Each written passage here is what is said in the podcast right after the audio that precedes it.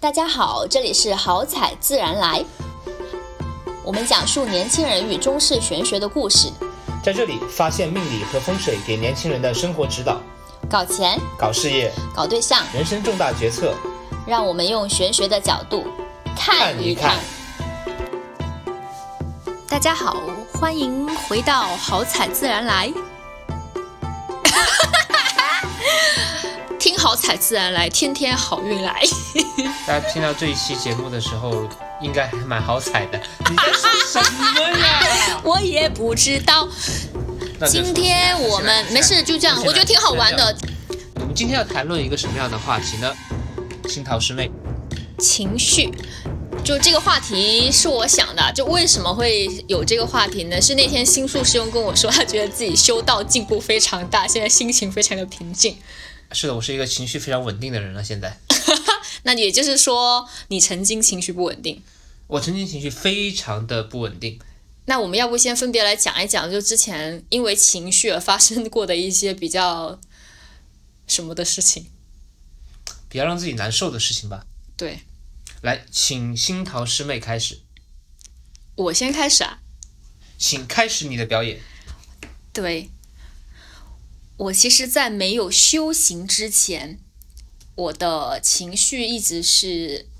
我觉得不能叫不稳定，而是我一直受情绪之苦，就是我会陷入到一个情绪里面不能自拔。就这种感受，我感觉应该很多听友也都经历过。哎，就比方说你做了一件事情，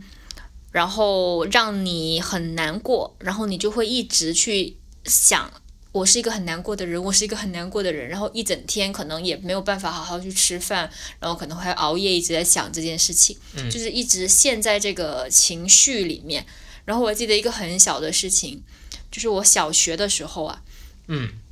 当时应该就呃没有，还当时还上学前班，那个时候我们还有学前班，然后啊，我也有哈。哦对，然后老当时就是我们那那种试卷是老师用那种油墨手动复印的，就那个时那个时代。然后有一天我下课呢，就尿非常急，然后我就跑出去，结果不小心撞到了老师的那个他在弄油墨的那个桌子，所以就是导致他印的那一张斜了。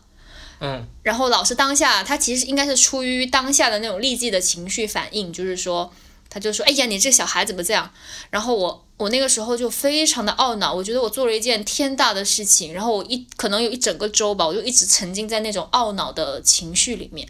对你具体懊恼的是什么呢？是你做了错事，还是呃你给这个别人造成了伤害、影响？我觉得都有，但更多的是觉得我完美的形象 不复存在了。对，新桃师妹还是一个有有偶像偶像包袱的的人，对。但我举的这个例子虽然是我学前班的，但我我可以说，在我成年之后，我没有修行之前，我一直是这种状态，就是我很容易因为一个小事就陷入一种情绪里面，然后某一段时间就一直没有办法拔出来。对，就这个可能是这是我之前跟情绪的关系。我觉得我之前是一个比较不太能够控制情绪的人，不太能够控制情绪呢，会体现在两个方面。第一个是呃一些比较很小的事情，都会引发我比较巨大的情绪反应。多小？呃，举个例子，比如说工作中吧，呃，遇到了这个老板布置了我不太喜欢的工作，这个我相信其实现在打工人每个人都会遇到这样的情况，然后我会会体体现在两个方面，一个是说可能会对这这项工作特别的反抗，呃，然后表现成为拖延，或者是事后呃这个做这个事情的时候情绪非常的不稳定啊、包括跟同事之间的这个关系，跟合作伙伴之间的这个关系，呃，变得非常紧张，或者是说，呃，在遇到某一些这个比较困难的时候，我自己陷入非常深的这个内耗。我记得曾经有一段时间，我是，呃，一直到凌晨两点钟都睡不着，一直失眠，然后包括吃安眠药也没有效果。那你当时睡不着是在想这些事情吗？还是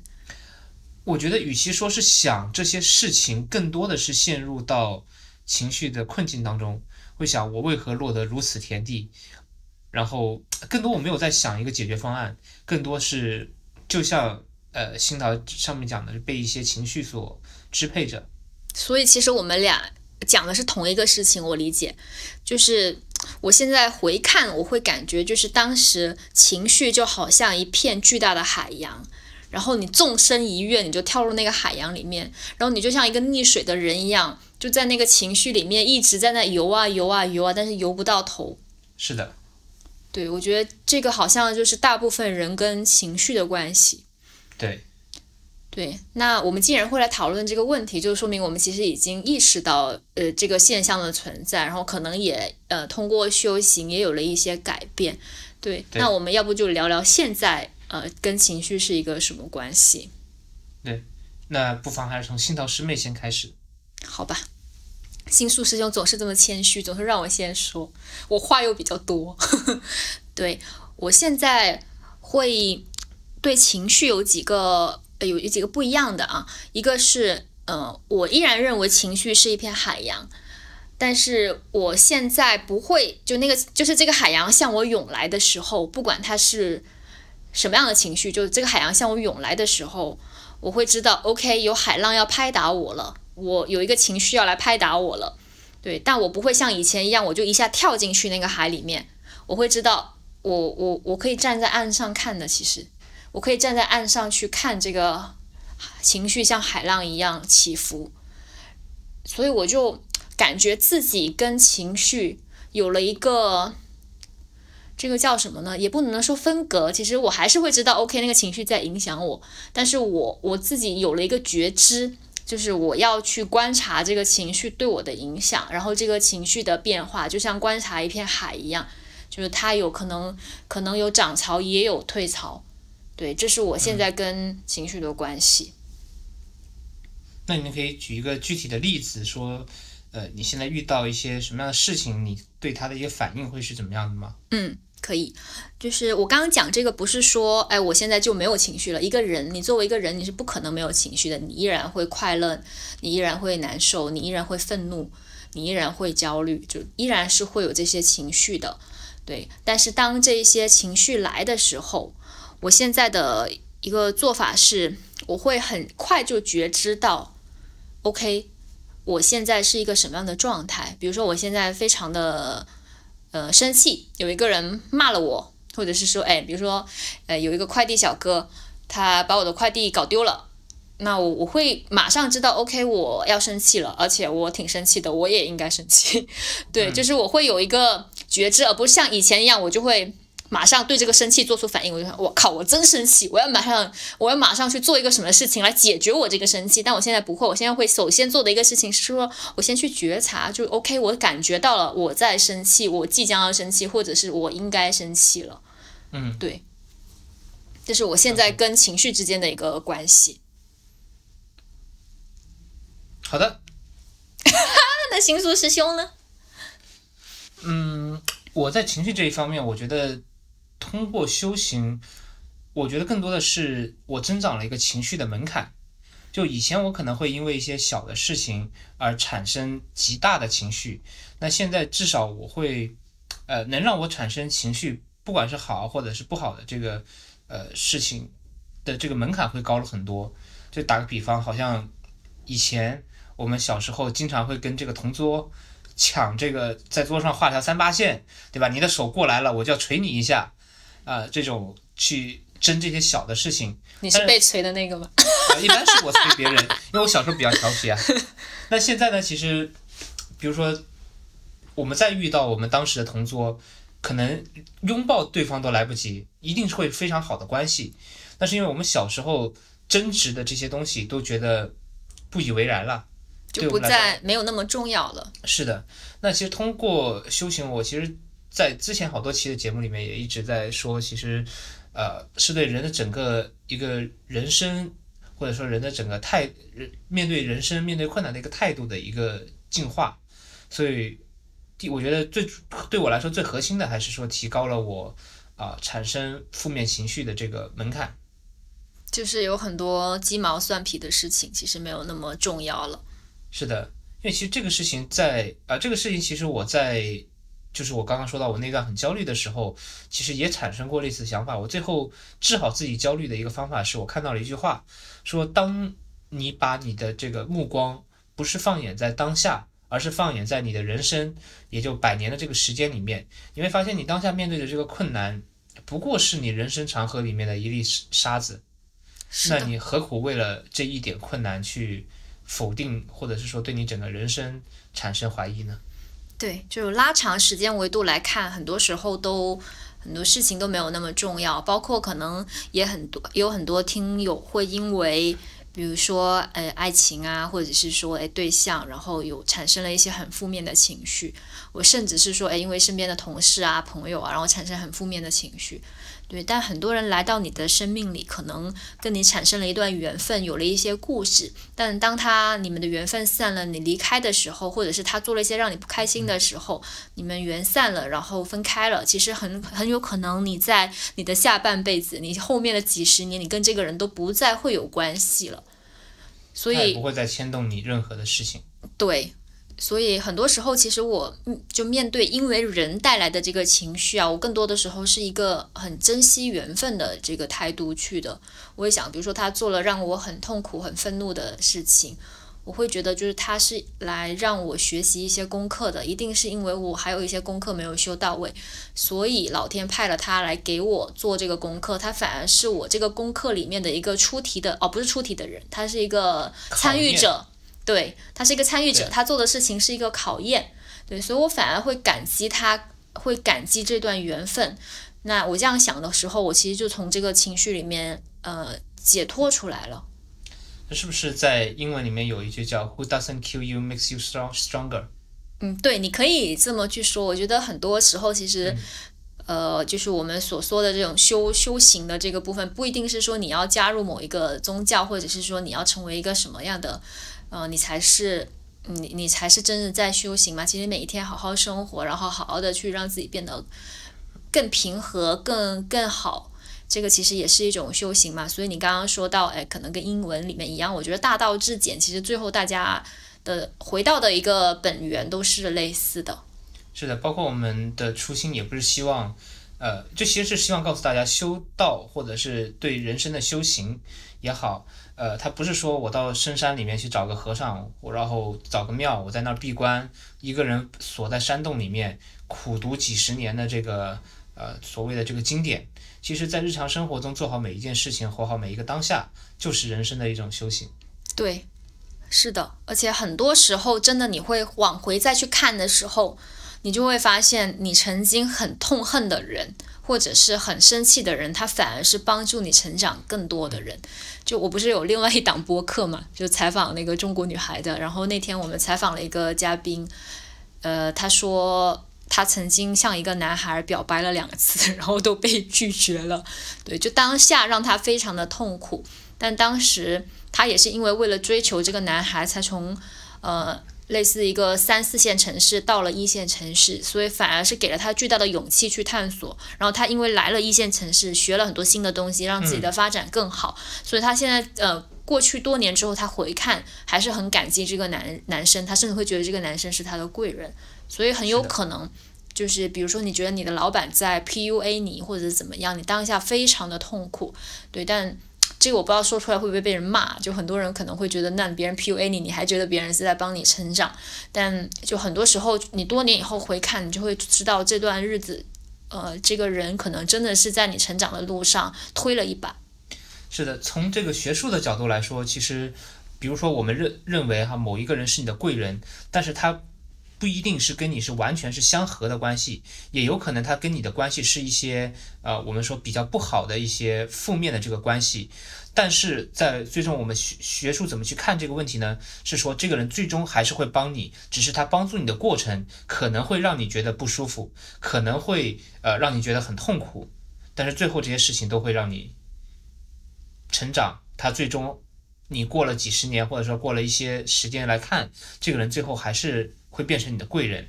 新宿师兄刚刚讲的是说，哎，贵人不一定是我们说的那种相合的关系，就这个其实有点涉及到专业知识了。就是我们其实讲生肖生肖的关系，大家在生活中可能有听到有三合啊、六合啊，然后相冲啊，这可能是大家听到比较多的。对，那大家可能会觉得，哎，相冲就是不好，但其实不一定。就是有可能相冲的他，呃，他反而是你的贵人，只是说你在呃相处的过程中会有一些比较难受的事情。对，是的，这让我其实想到了我刚刚想分享的一个观点哈，就是其实生活中呃很多人都会说，哎呀，你行大运了。或者说，哎呀，你要来一波好大运了。那其实我想跟大家说，在在站在专业的角度来说，大运每个人都有，而且每时每刻都有。在专业角度来说，每个人每人每十年会轮一波不新的这个大运，这个大运可能对你是有好的，可能对你是有不好的。所以，如果笼统的说，你行大运，并不一定是。呃，就不能是笼统的去指代说你要来一波这个好运的。那么具体呢，还是需要去对每个人分析。那今天重点不是想讲这个，而是在我们最近遇到的一个案例的这个过程当中，我们发现有一个福主，他走的这个大运，其实，呃，目至少目前走的这个大运是对他来说是比较不好的一个大运，甚至我们都会认为是，并非是吉运的这样这样的一个大运。但是他在这一个大运的里面，某一些对他比较好的一个年份，他依然赚到了很多钱。每个人的一生都会有很多不同的大运的这个影响，总会有好的运，总会有这个不好的这个运。当我们发生一些坏的这个事情的时候，其实有可能是这一波运程并没有那么好。但是我们放眼整个人生，总归会有一些呃运比较好。可能有人早年发迹，但是晚年并不一定能够呃。比如说平稳着着陆，那有一些可能有一些人可能早年这个，呃，生活的这个环境不太好，但是他的运又一直往上走，那么最终还是能到到达一个不错的这个完成一个不错的人生的这个成绩，啊，那么另外一个呢是说，即使你觉得近期一段时间或者很长的几年这个时间运势一直都比较低迷，但是总归在这一段不好的运势里面，总归会有一些好的年份，能够让你能够发挥出来。呃，你的一些能力以及获得你想要的这些东西。对，星宿师兄刚刚讲的这个，其实我理解就是说，人生本来就是有像月亮一样，月有阴晴圆缺，就是一个人不可能时时都好，然后一个人也不可能样样都好，所以你把人生的长度和宽度打开来看的话，你就能够很好的面对情绪的一些。呃，影响是的，就是更好的可以面对当下的一些短时间的一些困难。对，那我们里我们刚刚频繁的提到说，哎，因为修行，然后我怎么怎么，因为修行我怎么怎么，我觉得我们是不是可以跟大家说一下，到底修行是什么？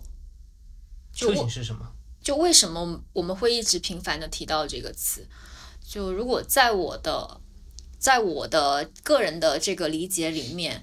我。呃，真正开始修行，其实不是我成为了师傅的弟子，然后就类似说，哎，我在祖师爷面前有了这个，在祖师爷那里有了记录，就我不是从这个时候开始的。公务员了。对，就我真正的开始，其实是在我意识到我需要去对我的生活有感知的时候，就我也很难讲到说到底是具体的某一个具体的哪一个时候。对，但是就是在很多年前的某一个瞬间，我开始觉得，我可能不能再浑浑噩噩的生活下去了。就那种浑浑噩噩，不是说我对人生没有规划，我没有努力工作，我没有努力去学习，不是这种浑浑噩噩，而是我其实没有一刻是跟我的身心灵是合一的。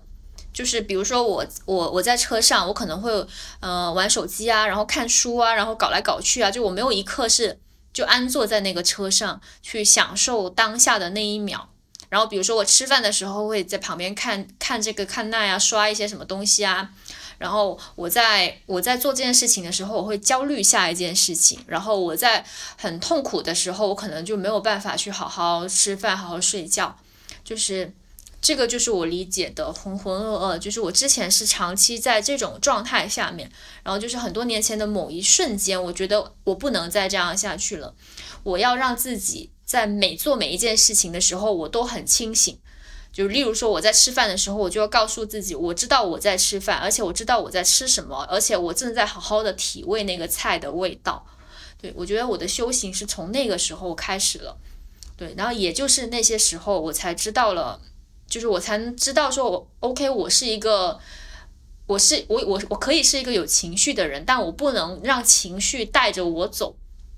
就还是我刚刚讲到，就是我不能跳进情绪的那个海里面，然后就在里面随风飘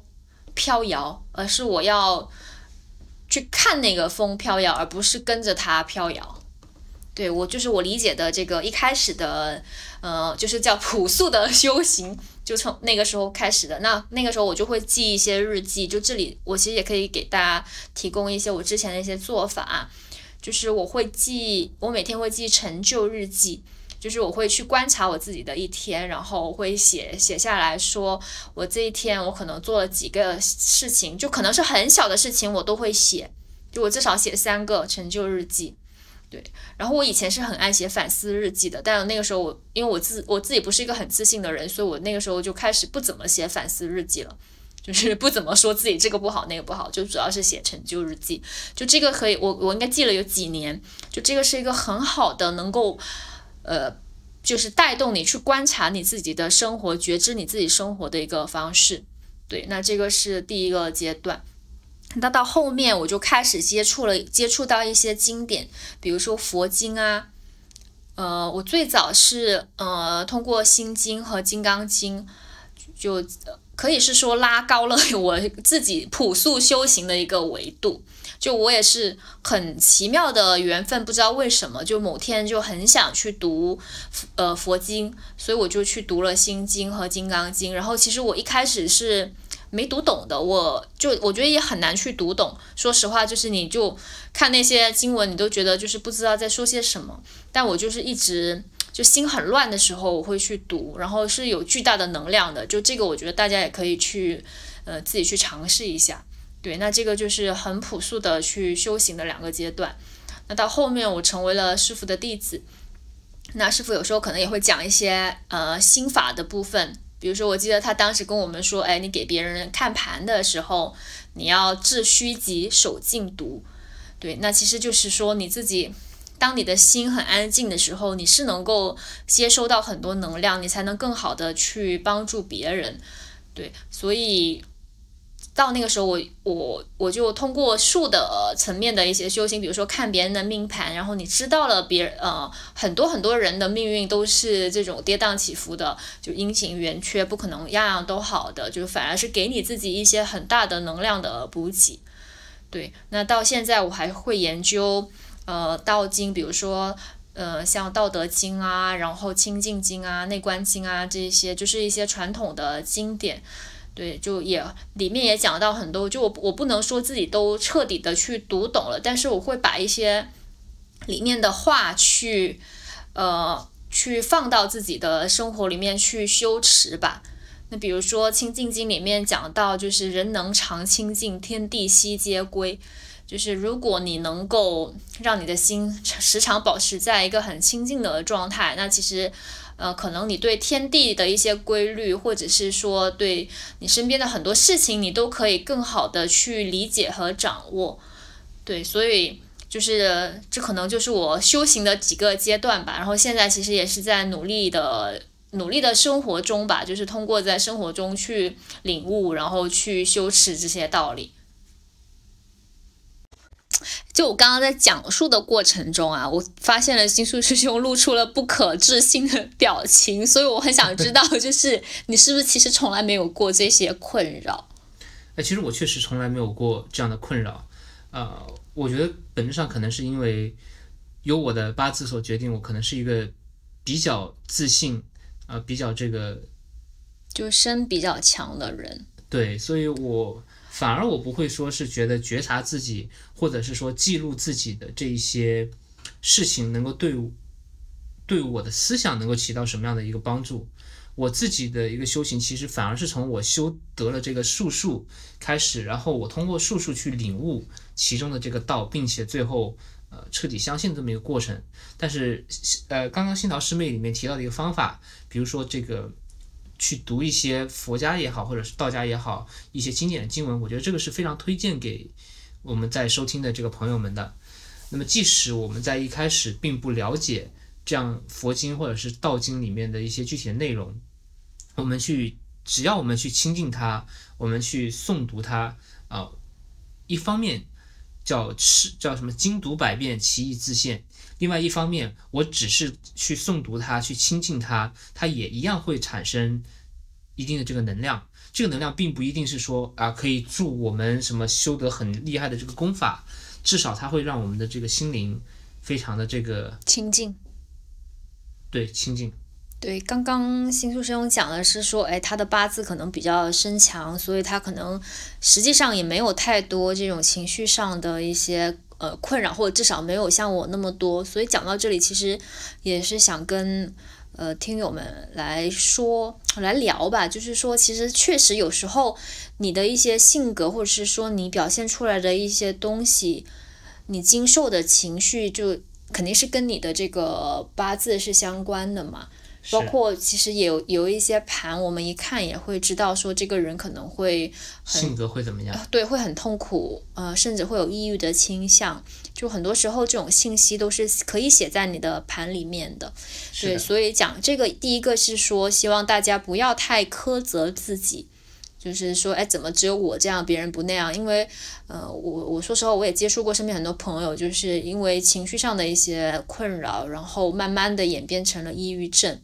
对，就这个其实很多时候可能是真的是跟呃命运是相关的，甚至跟风水也是相关的。就是第一个是不用太苛责自己，第二个是我觉得可以呃寻求一些专业的帮助，例如说呃如果你真的觉得自己有这种情绪方面的困扰，比如抑郁症啊、焦虑症啊这种，其实是呃可以去比如说看看心理医生啊，或者去医院去寻求一些专业的帮帮助。对，那可能到第三个层次才是说，你真的就是医院也治不好你了，然后你也确实影响你正常的生活，那你怎么样就确实很困扰，那可能你可以考虑呃玄学方面的一些帮助。是的，我觉得新唐师妹说的非常对啊，尤其是在这个第一点提到的，呃，每我觉得是每个人都有每个人的功课，或者这个东西往大了说叫做每个人有每个人的这个因果。啊，要是你这一生是需要去修行的这个课题。我们看了很多人的盘，以前可能我会羡慕身边的一些朋友，呃，无论是他们在事业上更成功的，还是家庭更富裕的。但是当我真正去了解他们的人生，或者说说白了，我看了他们的这个盘之后，让我去跟他们交换人生，我是不，我是选择不干的。所以我觉得每个人都有每个人的课题需要修行。不用因为自己目前有一些不如别人的地方，或者是自己确实遇到了一些困难，而去产生对自己这个美好人生的信心，失去信心。对，因为呃，无论是佛家也好，道家也好，都说人生下来就是本自具足的。刚刚新素师兄讲的这个，我又让我想起了另外一个话题啊，就是说。不用因为现在的一些呃不好而对生活产生产生不自信啊或者怎么样的，但我就会有时候我会在想，为什么我们人类总是要追求好呢？就为什么呢？为什么总是要追求快乐，然后总是要追求一切都很好，总是要追求发财呢？就是这个世界本来我们我们读易经讲阴阳，本来就有阴就有阳，太阳会升起也会落下。那月亮会圆与会缺，就这个世界的本质规律，它就是不可能好的。不可能十全十美的。不，不仅是不可能十全十美，是它一定会，它一定不是十全十美的。包括一棵树，它也会落叶，然后它也会枯萎，就这是宇宙的规律。就虽然这很残酷，但是这就是宇宙的规律。我们也会老去，我们也会死去。所以，呃，就我不是说我们去追求美好的事物、追求快乐是不对的，而是说我们不能执着于这个念头。就如果你总是觉得你的人生应该只有快乐，你的工作应该只有快乐，那你绝对会不快乐，因为你太执着于这件事情了。反而是说你在一开始你就接受了，我做这个工作一定会有开心和不开心，我跟这个人相处一定会有开心和不开心，我的人生一定会有起起伏伏。你从一开始就预设好了这些东西之后，你反而就更能接受。当不开心来的时候，你会知道，OK，它是正常的，它也会过去，我也一定会度过它。就我觉得这反而能让你更好的去面对生活中的一些一些困境。对，包括你遇到不开心的事情，你会知道这个不开心的事情会过去的，它是人生的常态，它就跟树落叶一样长。但是到春天来的时候，树就是会发芽，我们就又会有了更好的日子。包括包括新叔兄刚刚讲说控制情绪，其实我现在会很谨慎的去使用这个词语，因为会觉得情绪它就是一个自然的东西，为什么我要去控制它呢？就比如说我遇到一个事情，我很生气。那我就是要生气啊！我为什么要控制我自己不生气呢？我觉得应该控制的是，呃，我我觉得自己不能生气的这种念头才对。就是我没有必要去控制我自己生气，我生气就是生气。你控制太多了，你可能会得结节，可能会得什么甲状腺巴拉巴拉这种东西。对，就不需要去控制它，只是说你你要知道你在生气。当你知道你在生气的时候，你就会做出一些适当的反应。是的，我觉得新桃师妹说的是对的，但是我想更正一点，我刚刚没有说是要控制自己的情绪，而是说通过修道让自己去，或者说通过修行让自己去觉得一些小事情根本没有必要放在自己的心中，而让自己更多是把自己的心提升到一个更高一层、更豁达的一个境界。就好像我住在二楼，一楼有一个人天天指着我骂，我会觉得很烦。很生气，但是当我住在三十楼，有个人站在一楼对着我骂，我甚至看不见他，听不见他，我根本不会因为那些事情而觉得生气。嗯，对，那可能是我刚刚听错了，我误解了。对对，但是就是说，对，星宿师兄讲的这个人生的高度很重要啊。对，可能大家也会觉得很虚，但是我是觉得。就当你的人生有了更高的追求，更大的一个目标，就这个目标不一定是说你要挣多少钱啊，就是当你当你把自己的格局打开，就这个格局到底在你人生中意味着什么，可能是你自己需要去探索的。对，但是你确实就像新书学友说的，有，比方说你在公司里面。然后同事给你找难受，你当下觉得很痛苦。但如果其实你这个公司只是你暂时的一个落脚点，你有更高的目标、更大的世界要去闯，其实这个同事只不过是你闯的过程中，人生这个列车上面的一个乘客，他可能呃坐了这一站，他马上下车了，对，你就没有那么在乎他了，是不是？是的，那或者再举一个例子。就像我当时可能遇到一些我不喜欢的工作的时候，我会有很多的情绪，我表现得很愤怒。那现在我来了一件我没有那么喜欢的事情，或者是说我要跟一个我认为很傻逼的同事合作某一件我不喜欢的事情的时候，我会认为，诶，第一，诶，反正公司付了我工资，这也是我应尽的这个义务，那我去做就好了，我何苦带着情绪去做？第二个，再通过这个事情，也许我能够。呃，不一定是说完成我自己的个人的呃梦想，完成个人这个对职业的这个规划，或者不一定能够实现我自己想要实现的这个理想或者抱负。但是我可能从另外一个角度说，能够获得别的一些什么样的知识，能够开通开拓一些什么样别的眼界。通过这样想，呃，大家可能听起来这个东西会很虚，好像心灵鸡心灵鸡汤里面都是这么写的。但是你要想，当在一个当你遇见一件原来可能会让你盛怒的事情的时候，你依然保持清醒的头脑，想到这些心灵鸡汤里，即使你觉得很假的这个话的时候，第一，它能帮你解决问题；第二，好像它也并没有那么假。我又突然想到了一个事情啊，新书师兄，我发现我自己以前很喜欢用一个解决问题的态度，就你刚刚说解决问题嘛。我就我以前很喜欢用一个解决问题的态度来对待自己，就是我把自己当成问题来解决了。就例如说我很痛苦，然后我很崩溃，然后我就会觉得我现在是一个需要去解决这个崩溃的问题的人。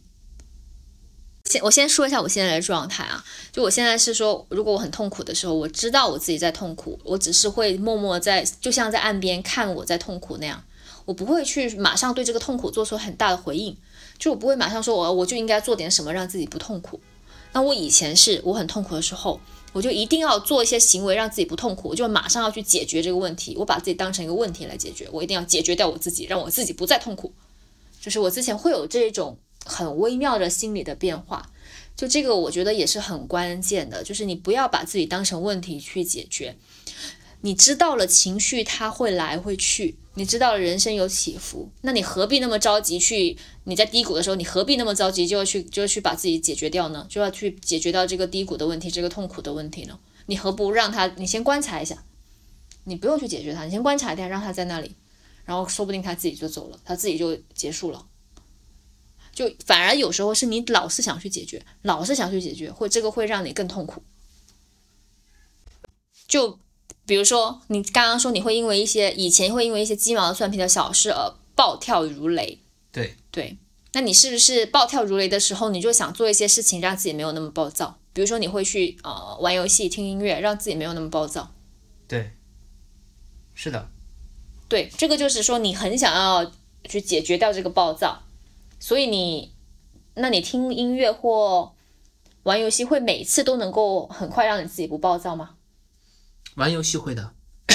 这其实挺推荐大家玩游戏的，因为玩游戏你真的整个人，哎，你沉迷到游戏里面，你就感觉不到这个痛苦。那我觉得这个是一个呃饮鸩止渴，是个逃避法，是个逃避法。但我我是同意啊，逃避没有逃避没不能解决问题，但它 很有用啊，对，它好用啊。对，其实就是你去玩游戏，你也是呃一种就是没有那么快去，就先把这个愤怒放下，没有那么快去解决这个愤怒。对，但如果你不是去玩游戏，而是你马上对这个愤怒做出回应，你就我就要解决的愤怒，那我最快解决愤怒的什么的方法是什么呢？比如说我去打别人一下，我去骂别人一下，我去怼别人一下，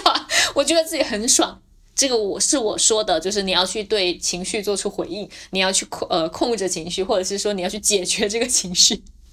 呃，同时我也可以给大家推荐一个另外一个很好用的方法，解决情绪，呃，或者说在大家有负面情绪的时候，最性价比高、让你开心起来的方法，就是去买一瓶三块钱的可乐，喝完什么事情都没解决了。真的，可乐会让人快乐，所以肥宅快乐水不是浪得虚名。哎呀，朋友们，你看，就是身强跟身弱，真的完全不一样的人生体验。所以我，我其实那个新书之中说，比如说这个玩游戏啊、喝可乐啊这种给自己带来快乐，或者是让自己暂时逃避一下情绪这种体验，我其实都没有。所以其实我我能够理解新桃师妹刚刚想说什么问题啊，但是我们的解决方法是完全不一样的。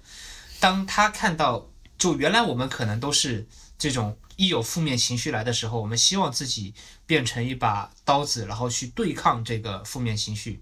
那现在新桃师妹的解决方法是，我去观察这个情绪，去学习与这个情绪的一个共存。而我的解决方法是，这个情绪根本影响不了我，我足够强大，把它挡在我的世界之外，它就影响不到我。这个这个解释你觉得合合合适吗？对，我觉得你总结的蛮好的，但我还是觉得可能你，我不知道，可能这不是你的功课，有可能。我觉得这可能并不是我的功课，我的功课已经解决了，我就把它挡在外面就好了，我根本根本它对我造成不了影响，我甚至观察不到它，它在我的世界中没有影子。啊，所以这个其实让我想到了一个点哈，就是关于身强身弱的点。一般身强的人呢，呃，觉得什么事情靠自就比较自信，什么事情靠自己解决就好了。那身弱的人其实是需要有人帮他一起分担，所以他需要很多的朋友，呃，或者专业术语叫需要，可能会需要一些比劫。哎，那其实就反映了我们两个在处理事情上的一个很大的不一样。我比如说遇到一些负面情绪的事情，我会选择自己消化掉，但是新桃师妹她就会。一定要去找人，无论是找朋友也好，还是找这个呃 whatever。我没有找人哦，其实我，哎不过会喜欢说出来，对不对？你说的这个是对的，就我以前是很爱抱怨、很爱跟朋友去倾诉的人，就我会跟他们说我今天发生了什么什么事情，很不开心，怎么怎么的，就可能在我没有修行之前都是这样子。嗯，对，但我现在依然是需要去把它说出来，但我会可能选择，就像刚刚说的，就是写日记的方式。然后我会选择去跟传统经典的经文去对话，就我会发现我在读他们的时候，或者说我抄写他们的时候，是一种呃对话，这可能也是某一种能量的来源吧。就以前可能是跟朋友诉说，后面是写日记，然后现在是跟几千年前的圣贤们对话。所以这已经我觉得是让自己身强很多的表现，你觉得是吗？对，就是。自己的能量是强了很多，对，其实不管是身强还是身弱，就最后你都你的你还是要靠自己，你还是要让自己更强。对，嗯，星宿师兄，那我也很好奇，就是你是身比较强嘛？那你刚刚说很多事情，你其实也可以挡在外面，但嗯，就以前，但你没有遇到过就是很痛苦，比如说追女孩子没有追到，失恋或者怎么样的这种痛苦。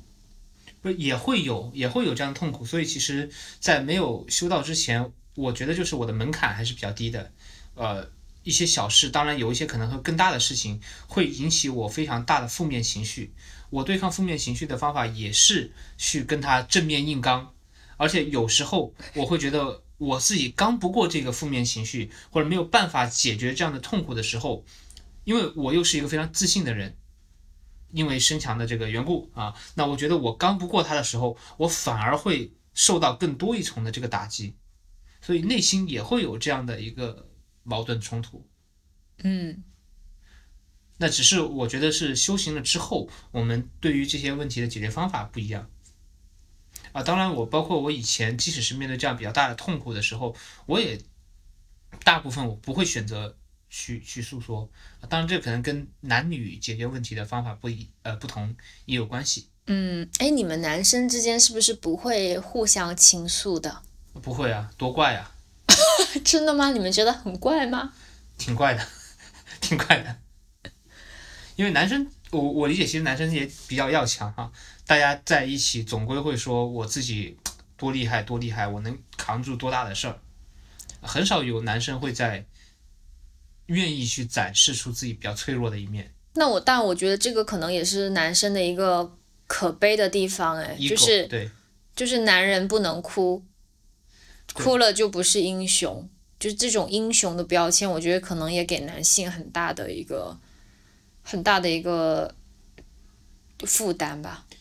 我觉得这个其实用阴阳的观念去看待它，那其实像。包括从古代也好，现代也好，其实，在呃，在国内的传统观念里面，包括我们在学习的经典里面，呃，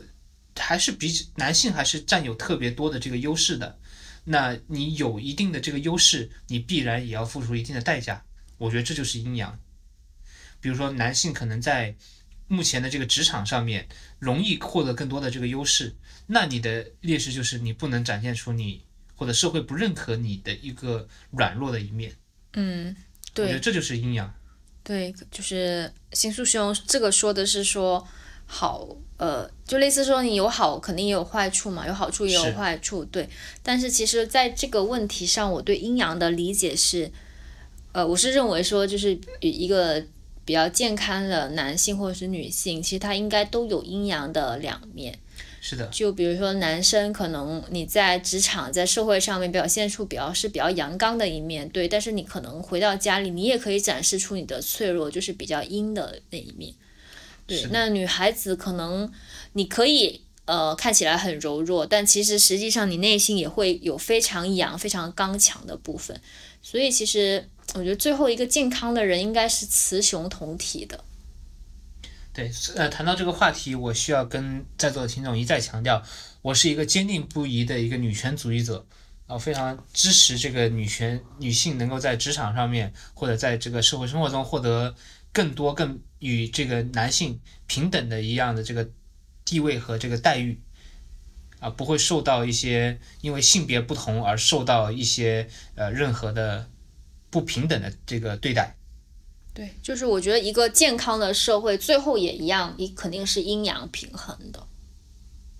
对吧？呃，是的。所以这个新桃师妹刚刚说的对，还是要雌雄同体。好，那我们今天就先聊到这吧。大家有什么想问我们的问题，都可以在评论区里踊跃留言。好，谢谢大家，祝大家好彩自然来，噔噔噔噔。